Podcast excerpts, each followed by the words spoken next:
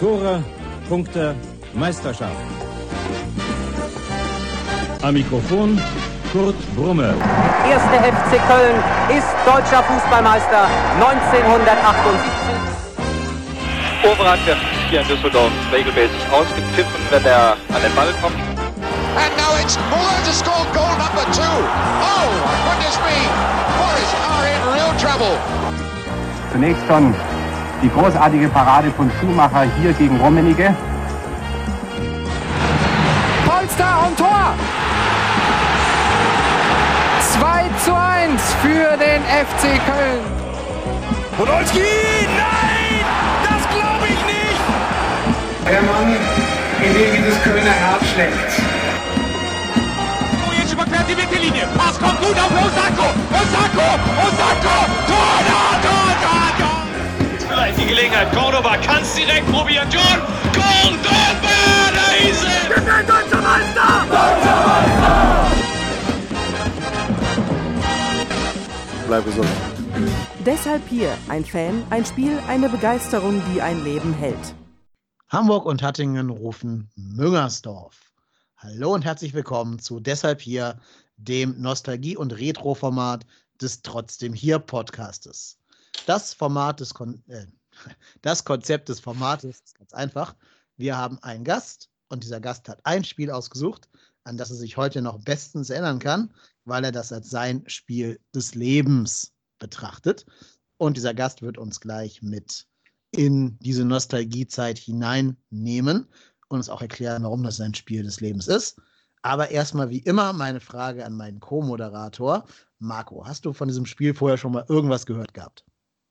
Ja, gehört gehabt schon, aber der, der Gast hat mir auf jeden Fall was voraus, weil das Spiel äh, ist, glaube ich, völlig unter meinem Radar gelaufen. Also ich hätte nichts zu dem Spiel sagen können, gar nichts. Dann sind wir gespannt, was unser Gast uns jetzt zu dem Spiel erzählen kann. Jo. Unser Gast ist der dritte Gast, der jemals in diesem Podcast aufgetaucht ist und der zweite mit FC-Bezug. Das heißt, ihr alle, liebe Hörerinnen und Hörer, kennt ihn schon und dürft jetzt schon mal ähm, den Sekt kalt stellen, dass er wieder da ist. Herzlich willkommen, P-Rod. Ja, ich freue mich mal wieder da sein zu dürfen. ja, sehr, sehr gerne. Und erzähl uns doch mal bitte, welche Schmankerl du mitgebracht hast. Also, dem einen oder anderen wird es unbekannt sein, noch weniger werden sich bewusst erinnern. Ähm, ich habe aber mitgebracht den Klassiker Arminia Bielefeld gegen den ersten FC Köln aus der Saison 1996-97. Das Spiel am 19.10.1996 an einem Samstagnachmittag mit dem Endstand 1 zu 4 für den ersten FC Köln. Klingt jetzt eher nicht nach dem ganz hochklassigen Fußball, um es mal vorsichtig auszudrücken. Äh, war ja auch mitten im Oktober, also wahrscheinlich auch ein bisschen kälter, ein bisschen verregneter, wenn ich mir das richtig vorstelle, Stelle da auf der Alm in Bielefeld. Aber jetzt hat wahrscheinlich nicht jeder dieses Spiel auf dem Schirm. Das heißt, erzähl uns doch mal genau, wie dieses 1 zu 4 zustande gekommen ist. Ja, der Spielverlauf ist eigentlich relativ kurz erzählt. Ähm, ich muss ganz ehrlich erstmal gestehen, ähm, ich habe jahrelang, jahrzehntelang in meiner dunklen Erinnerung im Kopf gehabt, dass es ein 2 zu 4 gewesen wäre, aber bei den Recherchen jetzt noch einmal war ich sehr begeistert festzustellen, dass tatsächlich ein 1 zu 4 nur war, was natürlich die Bedeutung dieses Spiels noch einmal mehr hervorstellt. Also ein grandioser Auswärtserfolg des ersten FC Köln. Ähm, zum Spielverlauf, genau. Ähm, eigentlich recht schnell erzählt. War nämlich ein ziemlicher Start-Ziel-Sieg in der 19. Minute, das 0-1 durch wen anders als zu der Zeit natürlich Toni Polster. Ähm, das war auch der Halbzeitstand. Und in der zweiten Halbzeit erhöhte dann Bodo Schmidt den Innenverteidiger, den vielleicht auch nicht mehr so viele auf dem, auf dem Schirm haben, ähm, nach einer Ecke, wenn ich mich richtig erinnere, zum 0 zu 2. Dann kam der Anschlusstreffer der Bielefelder, äh, ein direkter Freistoß durch äh, Matthias Breitkreuz, den könnten noch einige mehr vielleicht kennen.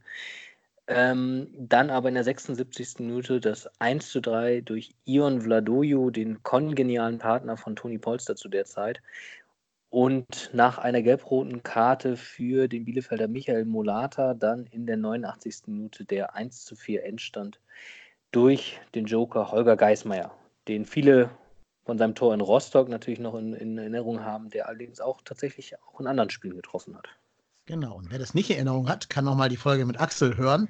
Da haben wir nämlich genau dieses Rostock-Spiel schon in Tiefe besprochen. Und da spielt in der Tat Herr Geismeier eine große Rolle. Ich finde eh, mit dem Namen war eine Karriere beim ersten FC Köln vorgezeichnet. Aber wer hat denn damals noch so alles beim FC gekickt? Sollen wir mal zusammen die Aufstellung durchgehen? Sehr gerne. Also das liest sich wirklich wie ein 90er Revival-Festival. Ähm, vielleicht fangen wir mit den Kölnern an, genau. Ähm, die Bielefelder sind nämlich auch spektakulär. Also beim ersten FC Köln im Tor Michael Kraft. Ähm, davor natürlich im damaligen System 3-5-2, wie man es noch äh, lange gespielt hat, mit dem Libero Thomas Zichon den Innenverteidigern Bodo Schmidt, der Torschütze war, hatte ich eben schon erwähnt, und Carsten Baumann. Im linken Mittelfeld Henrik Andersen, der Däne. Auf der rechten Seite Uwe Scher. Zentrales Mittelfeld und für den Kicker übrigens auch Mann des Spiels Sunday Olisee. Daneben Dorinel Monteano und Pablo Tiam. Und vorne das kongeniale Stumdo von Ion Vladorio und Toni Polz, das ich eben auch schon erwähnt hatte, die natürlich beide auch getroffen haben in dem Spiel. Genau, auf der Ersatzbank hatte man damals ähm, Antonio Ananiev, ähm, über den wir auch vor der Sendung eben noch ein bisschen gesprochen haben. Ähm, tatsächlich, jetzt muss ich selbst mal den Vornamen, Martin Braun, glaube ich, ja, Martin Braun, genau, und Thomas Stebel. Und eingewechselt im Verlauf des Spiels wurden Patrick Weiser, Rico Steinmann und der bereits erwähnte Holger Geismeier. Genau, und Trainer Peter Neurohr, wie könnte es anders sein in der Zeit? Gehört auch in so eine 90s Best-of-Mannschaft rein, finde ich, Peter Neurohr. Ich habe gerade genau. überlegt, dass das müsste doch die Saison gewesen sein, in der Michael Kraft auch unser mehr oder weniger Stammtorhüter war, ne? Ja. Genau, das ist ein ganz wesentlicher Bestandteil, weshalb ich das Spiel auch ausgewählt habe. Das vielleicht leicht ähm, dazu. Ich wollte nur einmal noch kurz die Aufstellung der Bielefelder nennen, weil das hatte ich so auch in Erinnerung, dass Bielefeld damals, ähm, meine ich, mit so einer Best-of-80s-Mannschaft aufgestiegen mhm. ist. Also alle alten Spieler, die es so irgendwie noch gab. Das fängt im Tor an, Uli Stein mit 42 damals im Tor. Äh, davor Thomas Stratos, Uwe, Sch Uwe Schäfer, Uwe, Günther Schäfer, Entschuldigung. Günther. Genau. Ähm, da, dann Peter Hopday, Hopday. Ähm, mit Gelb-Rot Michael Morata, genau, den hatte ich schon erwähnt. Rob Maas, der Holländer. Silvio Meissner, der später, glaube ich, sogar mal ein Länderspiel gemacht hat für Stuttgart, wenn ich mich recht erinnere, oder? Der müsste doch sogar Meister mit denen geworden sein, oder? Ach, das kann sein. Und ja, ja, tatsächlich. Jörg Kreb, der später mal beim FC noch gelandet ist und insgesamt 16 Spiele für uns gemacht hat. Matthias Breitkreuz und dann vorne noch so ein paar Oldies. Uwe Fuchs, Stefan Kunz tatsächlich. Und eingewechselt wurden äh, Roland Maul. Ronald Maul hat, wenn ich hier, der hat zwei Länderspiele gemacht. Genau, der war das. Wer erinnert sich nicht? Dann Jörg Bode und eingewechselt in der 80. Minute auch Giuseppe Reina. Also auf der Bank noch äh, Stenko Miletic, ein Herr Josef Ivanovic, Stefan Studrucker und Sonny Siloy. Also, was will man mehr? Genau, und Power Ernst Middendorf sogar noch auf der Bank. Genau. Ja. Bevor ja, das da. in Afrika gegangen ist. Von genau. Afrika. Du hast schon recht, das liest sich wirklich bis auf Meißner vielleicht wie eine, eine Best-of-80s-Mannschaft, vollkommen richtig. Gegen unsere Best-of-90s-Mannschaft. Das klingt ja eigentlich nach leichten Vorteilen beim FC. Und so kam es ja anscheinend auch vom Spielverlauf her. Jetzt hast genau. du gerade schon angekündigt, dass äh, Michael Kraft für dich hier eine tragende Rolle spielt. Vielleicht kannst mhm. du das jetzt noch ein bisschen ausführen. Genau, und zwar ist es eigentlich auch der Hauptgrund, warum das für mich das, das, das Spiel des Lebens war. Als, sie, als ich von der Rubrik gehört habe, habe ich natürlich wie alle anderen auch überlegt, okay, was sind denn so die Spiele neben diesen ganzen tragischen und ich sag mal, sehr durchschnittlichen Spielen und Spielen, die vor allem von Schiedsrichterfehlentscheidungen geprägt waren in den letzten Jahren oder Videobeweisen, was sind denn so die Spiele, die mir im Kopf geblieben sind? Und dann habe ich es mir relativ leicht gemacht und überlegt, ja, das erste FC-Spiel, das ich wirklich gesehen habe im Stadion. Und ich glaube auch das erste Spiel, das ich jemals, also Profi-Fußballspiel, was ich jemals gesehen habe, war tatsächlich diese Partie. Und da war ich im Stadion in Bielefeld mit meinem Vater damals, ich habe keine Ahnung, wer noch dabei war, ob überhaupt noch jemand dabei war oder wie es dazu gekommen ist. Ähm, ich war auf jeden Fall da. Und ich bin, ich glaube, ein oder zwei Jahre vorher FC-Fan geworden. Und zwar primär damals, weil ich riesen Bodo Ilgner-Fan war. Was damals, glaube ich, ziemlich cool war oder ziemlich nicht cool, weil eigentlich damals alle von meinen Freunden, glaube ich, äh, Andreas Köpke und, und ich glaube auch schon Oliver Kahn toll fanden. Das war ja 1996, ne? also zwei Jahre nach, nach der Weltmeisterschaft in den USA, wo Bodo Ilgner ja einer der unbeliebtesten Profifußballer Deutschlands gefühlt war, wenn ich mich richtig erinnere. Aber trotzdem mein Idol geworden, beim FC natürlich jahrelang über, überragend. Und wie es das Schicksal so will, ähm, dann, ich glaube, ungefähr, es muss wenige Spiele davor, wenige Wochen davor gewesen sein. Es war der elfte Spieltag. Ich glaube, Bodo Ilgen hat in der Saison noch vier Spiele gemacht, bevor er dann doch zu Real Madrid gegangen ist. Und das heißt, statt meines Kinder-Jugendidols hatte ich dann auf einmal irgendeinen so Typen mit Namen Michael Kraft da vor mir. War dir das Vorbesuch des Stadions bewusst oder hast du es da erst gemerkt? Ähm, nein, das wusste ich schon, dass Bodo Ilgner weg ist. Das habe ich sogar, ich glaube, damals gab es ja noch den Videotext, wo man jeden Tag mal reingeguckt ja, hat. Dann auf Seite 201 war immer Sport, ne? Fußball. Ich erinnere mich noch, genau, ich erinnere mich wirklich noch an die, an die Schlagzeile Ilgner zu Real. Und ähm, ich als Kind habe natürlich gedacht, weil das lag ja fernab von jeglicher Vorstellungskraft, dass Bodo Ilgner den Verein verlässt, dass das so eine Schlagzeile ist wie, der ist zu real oder irgendwie was, der ist zu viel, zu echt fürs Leben. Keine Ach so. Also, ja, ich, ich, hatte mich gefreut, ach Mensch, mal endlich eine Teletext-Nachricht über Bodo. Und dann bin ich da hingegangen und ich konnte es wirklich nicht fassen. Ich habe mir gedacht, das, das geht doch nicht, das ist ja wie im Fußballmanager. Ähm, genau, also mich, für mich ist da so eine kleine Welt zusammengebrochen. Ähm, trotzdem war das Spiel natürlich eine ganz besondere Partie für mich, weil ich ja nicht Bodo Ilgner-Fan alleine war, sondern FC-Fan. Und das habe ich auch beibehalten, auch nach, auch trotz Michael Kraft, auch wenn ich ihm nichts Böses wünsche und er ja auch seinen Job, glaube ich, den Umständen entsprechend gut gemacht hat, das undankbare Erbe. Aber für mich war die Partie halt das allererste Mal, dass ich wirklich die Kölner live gesehen habe. Und ich weiß noch, und ich glaube, das geht wahrscheinlich vielen anderen Hörern auch so, so das erste Mal, wenn man diesem dieser, dieser Magie von, von Profifußball, von Stars vor seinen eigenen Augen, mm, wo man gemerkt hat, das sind ja wirklich echte Menschen. Die gibt es ja wirklich. Ähm, und diesen ganzen Glamour, der von so einem Fußballspiel, ne, ich glaube 22.000 waren da im Stadion, ich habe eben nochmal geguckt, das Stadion war ausverkauft. Sowas zum ersten Mal mitzuerleben, das brennt sich natürlich ein. Ne? Und das heißt, es war so eine wenigen Partien, die ich so direkt im Vergleich zu ganz vielen anderen tollen Partien, die ihr auch ganz viel schon besprochen habt jetzt in der, in der Serie, ähm, war das so eine Partie, die sich mir eingebrannt hat. Und als ich dann die Aufstellung nochmal gesehen habe, war mir klar, das, das muss mein Spiel sein. Mhm. Wir hatten ganz spannend, wo du gerade Bodo Egner erwähnt hast, in einer anderen Folge mal gefragt, wer eigentlich aus der Kölner U17 es jemals in die erste Mannschaft geschafft hat. Ilgner ist ja so einer. Der kam ja aus der eigenen U17, U19 und dann in Herrenmannschaft. Also der hat wirklich alle Stationen durchlaufen und es ja auch geschafft, dann tatsächlich sich zu etablieren für, Gott, wie lange hat der bei uns gespielt? Elf Jahre oder sowas, ne? Zehn Jahre, elf Jahre? Irgend sowas. Genau. Lange. Wusst, ja. Wusstet ihr, dass er bis 2001 noch Fußball bei Madrid gespielt hat? Bis 2001. Das klingt so zeitgenössisch. Ja. Ich hätte, gedacht, ja, ich hätte gedacht, so 98 oder so wäre Karriereende gewesen. Nee, tatsächlich hat er aber auch, obwohl es 2001 war, ich glaube, der war noch nicht so uralt, als er die Karriere beendet hat. Ne? Der saß so die letzten zwei Jahre seines Vertrags bei Real letztendlich aus. Seine Frau hat ja immer gut verhandelt, Bianca. Ja, 34 und, war er da. Ja, und sensationelle Romane geschrieben auch noch dazu. Also, ja. falls jemand nochmal wirklich große Literatur lesen will. Ähm, das ist bestimmt ein Doppelpack mit Anstoß zusammen. Ja, Anstoß ist im Vergleich dazu ja wirklich Pulitzerpreis verdächtig. ähm, ja, also der, der war tatsächlich, also muss man sagen, hat keine schlechte Karriere gemacht. Ne? Köln, Real Madrid, die beiden größten Vereine in Europa. Ja, vom weißen Ballett zum weißen Ballett. Ja. Und gab sogar damals zwei Millionen, was wahrscheinlich damals sogar relativ viel Geld war.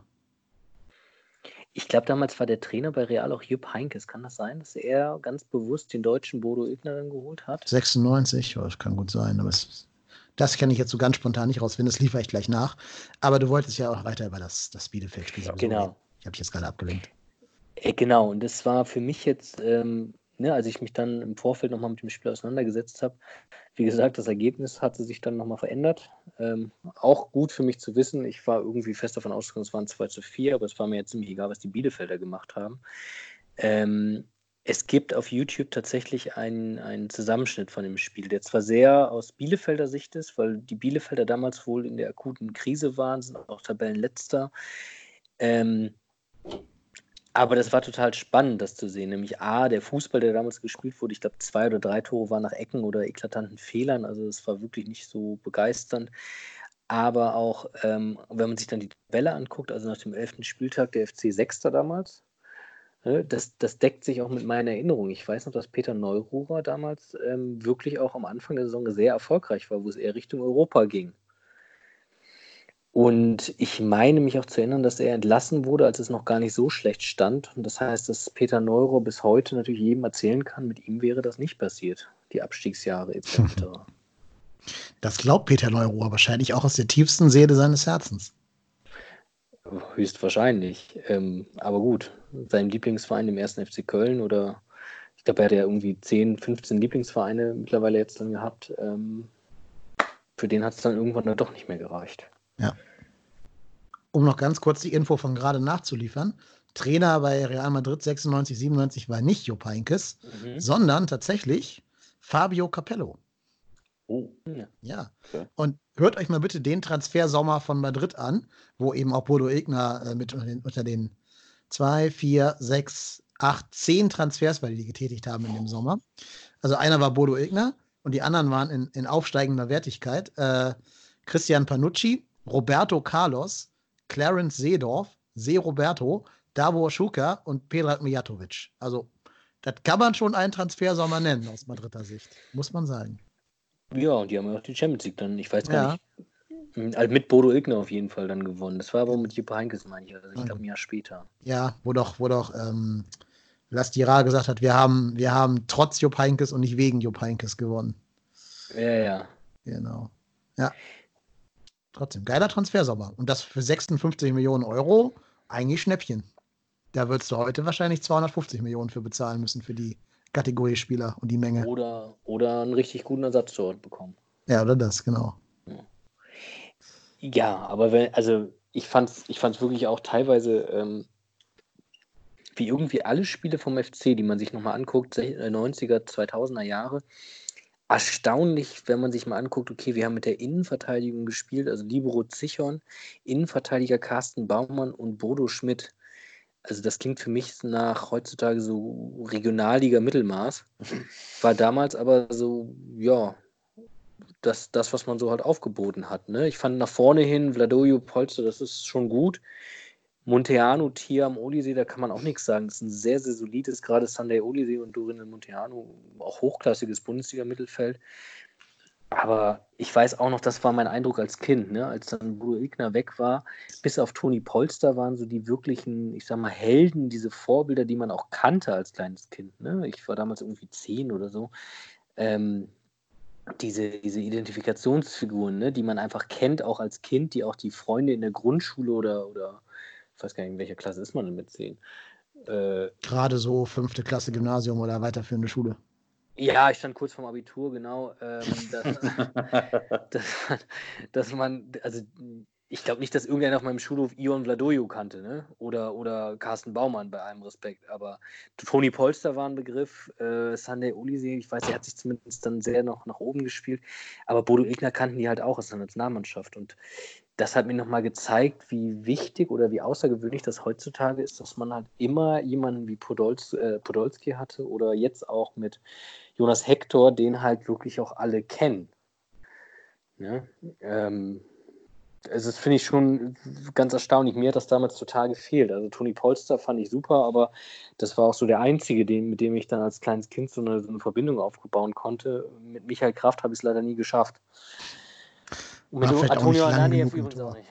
Nee, Aber- Antonio Ananiev hat es auch nicht geschafft. Aber ich glaube, ähm, ich glaube, wenn du heutzutage auf den Schulhöfen deutschlandweit eine Umfrage starten würdest und du würdest fragen, äh, nenn mir bitte zehn Nationalspieler, ich bezweifle, dass Jonas Hector außerhalb von Köln Hm. oder Saarbrücken genannt werden oder hier Saarland genannt werden würde. Glaube Ja, ich nicht. Das schon. Also, weil- Also, weil ich- dafür ist er nicht Glamour, Glamour genug. Genau, denn dafür ist der, dafür ist der halt nicht Glamour genug und hat kein Instagram und kein was auch immer. Ne? Also der Jonas Sektor ist ja einer der wenigen, die sich gar nicht um soziale Medien kümmern und ich glaube, da auch gar nicht aktiv ist. Und ähm, auch er ja nicht so der Lautsprecher ist. Ich glaube, der läuft halt bei vielen unterm Radar, die sich halt nicht, also die, die halt, ich sag mal, nur Fußball konsumieren der Länderspiele wegen. Also das, das glaube ich halt nicht. Also wenn das nicht gerade jemand ist, der, weiß ich nicht, sich auch noch vielleicht mit Bundesliga, für Bundesliga interessiert und jetzt nur Länderspiele guckt, wird er keinen äh, Jonas Hector kennen. Ja, wobei, ich habe also eine, eine Anekdote dazu, wo ich das so ein bisschen widerlegen könnte. Ähm, ich hatte mal erlebt, wie der erste FC Köln, als er gegen Hamburg gespielt hat in der zweiten Liga, sich an einer Schule äh, vorher fit gemacht hat. Und ich war zufällig auch da als Trainingskibitz und da waren dann die ganzen kleinen Schul Schulkinder da. Die haben von den FC-Spielern zwei Namen gerufen, weil das waren die einzigen beiden, die sie kannten. Und das waren halt zum einen Jonas Hector und zum anderen, warum auch immer, Timo Horn. Okay. Das waren die Namen, die Hamburger Kiddies kannten von den Kölner Spielern. Aber siehst du mal bei Horn, ne? auch jemand, der hat einfach seine ganze Karriere da war. Ja, ich glaube deshalb, sowas weil er schon seit zehn Jahren oder so. Bundesliga Ja, ja. spielt. Ja, genau, glaube ich auch, dass ihn deswegen kannten. Ich, ich befürchte tatsächlich, ne, und das ist, das ist, finde ich, die, das ist so meine wahrgenommene Ungerechtigkeit des, des, der letzten 10, 20 Jahre, dass ich glaube, dass viele von den RTL, äh, DFB-Nationalmannschaftsvätern, die da vor dem Fer Fernseher sitzen, eher immer schlecht über Jonas Hector reden. Das, für die ist das halt ähm, einer von denen, über den sie immer schimpfen. Ne? Das, was früher auch Mesut Özil natürlich immer gerne war, den, der, der jetzt seit einigen Jahren schon nicht mehr spielt. So ein bisschen so die Zielscheibe, wenn man jetzt nicht gerade 4-0 gewinnt, wo alle sagen, ja, und der Jonas Hector, warum spielt der denn da?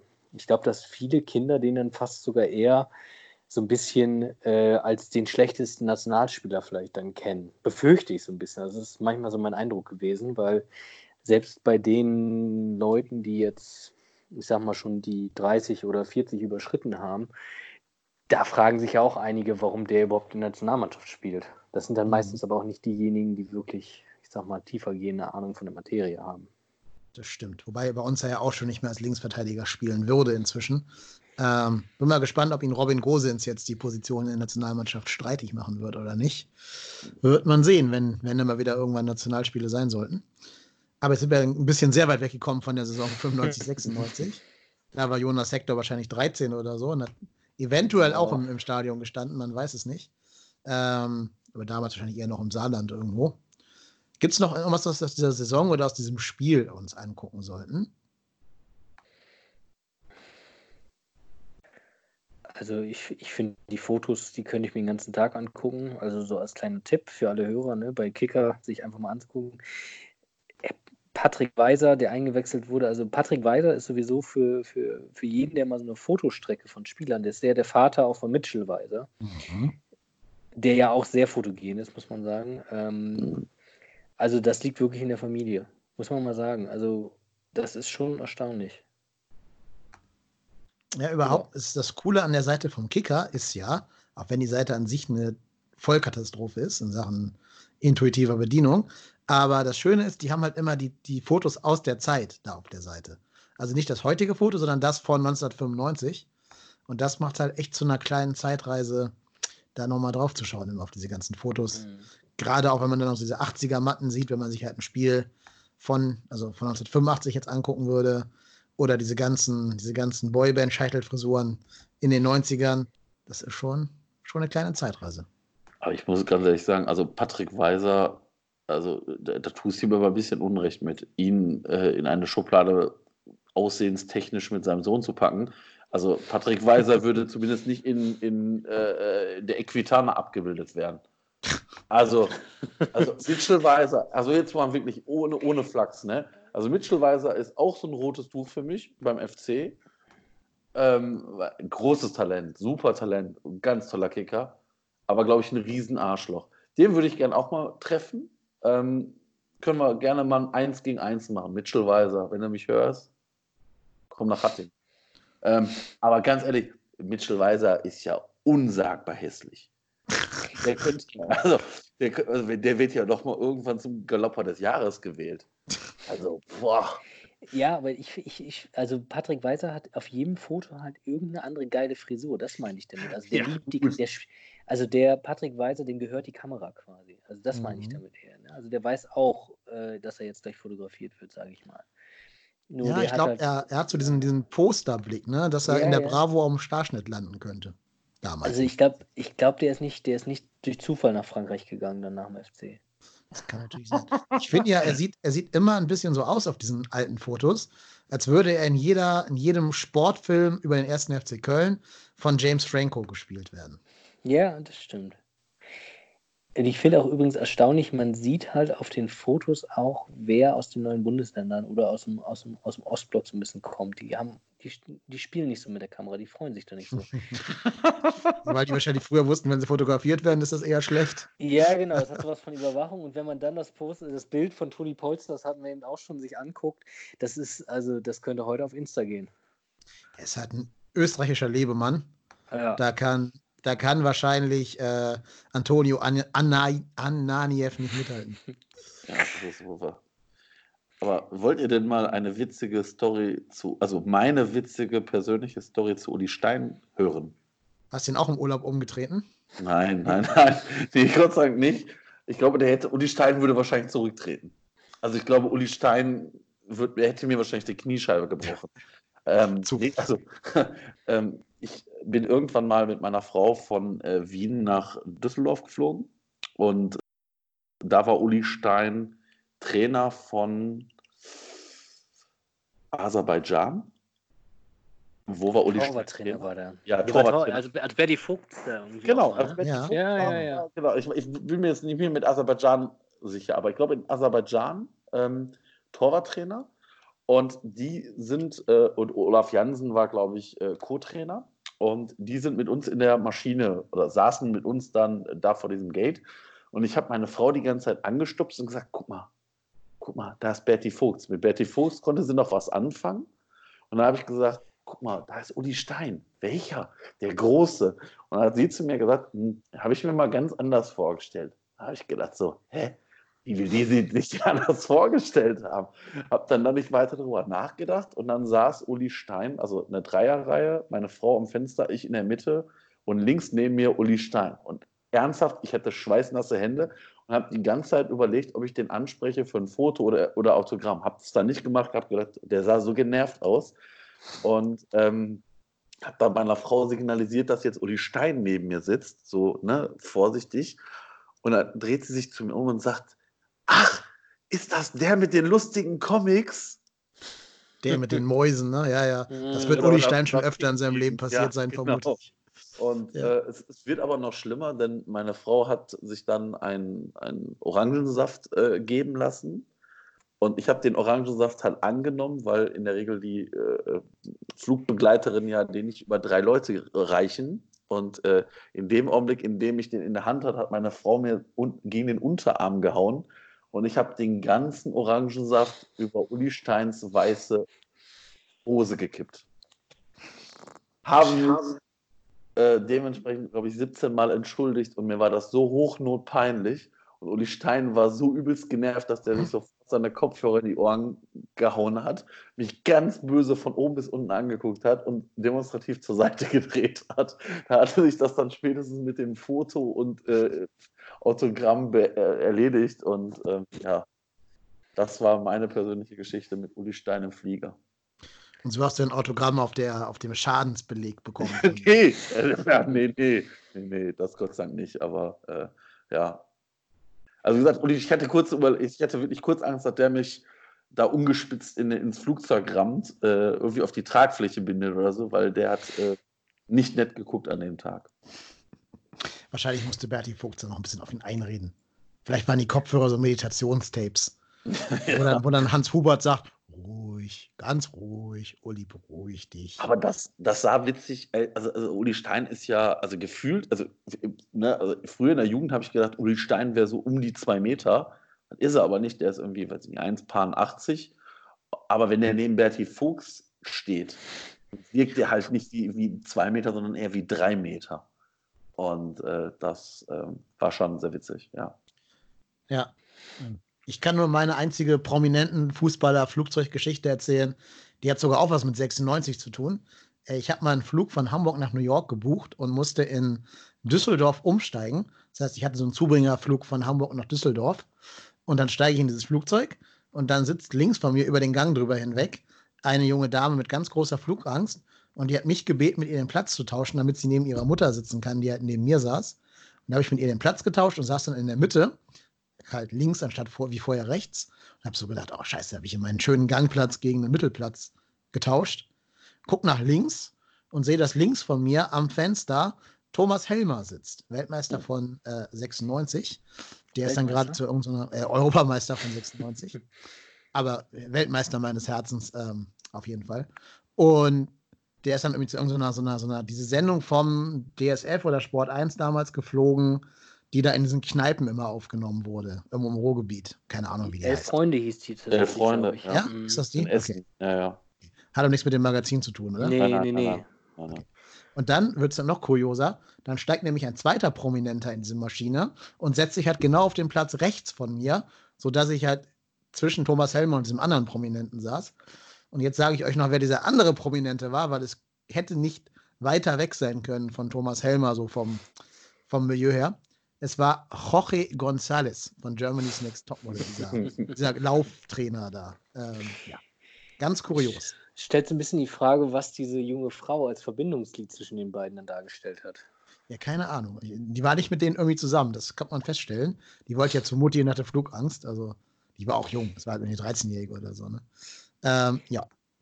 Aber war ganz Thomas, kurios, die beiden sich unter, miteinander zu unterhalten zu hören. Also, allein Ja. Jorge González, wenn der redet, ist ja eh schon so ein kleines Fest. Und dann halt mit so einem Fußballer irgendwie eine allgemeine, gemeinsame Ebene der Kommunikation zu finden, war ganz witzig. Wobei Thomas Helmer, das, das werde ich nie aus den Randzeiten vergessen. Ich glaube, ich, ich habe so, ich weiß heute noch seinen Abi-Schnitt, meine ich 1,7, weil das immer betont wurde, dass der ja so klug ist. Was ich auch glaube, also Thomas Helmer ist, finde ich, ein sehr eloquenter und auch guter Moderator, soweit, ne? Für, vor allem für einen Ex-Fußballer. Ähm, aber das ist so das, was in den 90er Jahren so hochgejazzt wurde, dass da jemand sitzt, der ein Einser-Abitur hatte. Also ich glaube, der kann schon noch mal drei gerade Sätze irgendwie von sich geben. Ja, das schon, aber ich glaube, der will halt auch nicht. Also, der ist halt schon in diesem Fußballmilieu drin. Und dann haben die beiden halt wirklich mich konsequent ignoriert und so über meinen Kopf hinweg miteinander dann gesprochen. Äh, war sehr kurios, die ganze Geschichte. Thema kurios, um vielleicht noch einmal den Bogen zu schlagen zum 96er-Spiel. Das ist das Letzte, was mir aufgefallen ist. Wenn man sich da mal die Liga anguckt ne, und wer da in der Liga war, das war schon noch eine heile Welt. Ne? Also ich lese mal kurz vor. Stuttgart, München, Dortmund, Bremen, Köln, Karlsruhe, Bochum. Zwei Vereine, die ich jetzt nicht nenne, aber die durchaus öfters da gespielt haben. Auch aus deutschen Großstädten im Westen. Äh, München, Schalke, Hamburg, St. Pauli, Rostock, Duisburg, Freiburg, Bielefeld und nur ein Retortenclub auch in der Nähe, in, aus, also aus Nähe von Köln, den ich jetzt auch nicht erwähnen werde, aber das war ja schon nochmal, also da gab es kein Hoffenheim, da gab es kein Leipzig, so von dem Teilnehmerfeld finde ich doch eine sehr solide erste Liga. Ja, das stimmt. Da war die Fußballwelt noch in Ordnung. Ja, hat schon was von so Traumbundesliga-Zügen. Mhm. Naja, ich glaube, wir haben jetzt unser 90s Revival hier ausgiebig ausgekostet.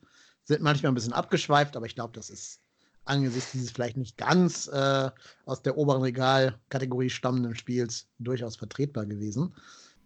Ja, und an dieser Stelle ist die Aufnahme leider abgebrochen.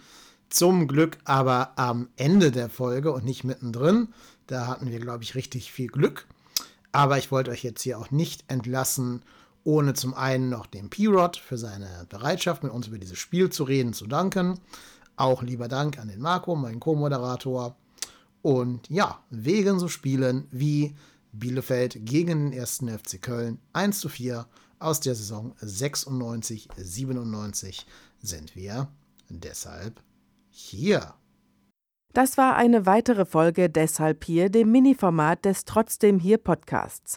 Wir nehmen diese Minifolgen auf, um Leute zu unterstützen, die das im Moment brauchen. Nicht nur durch Audio-Content, sondern auch durch Spenden. Daher gehen alle Spenden, die wir im März und April erhalten, ohne Abzüge an die Tafeln Köln. Wie ihr spenden könnt, erfahrt ihr unter spenden.trotzdemhier.de.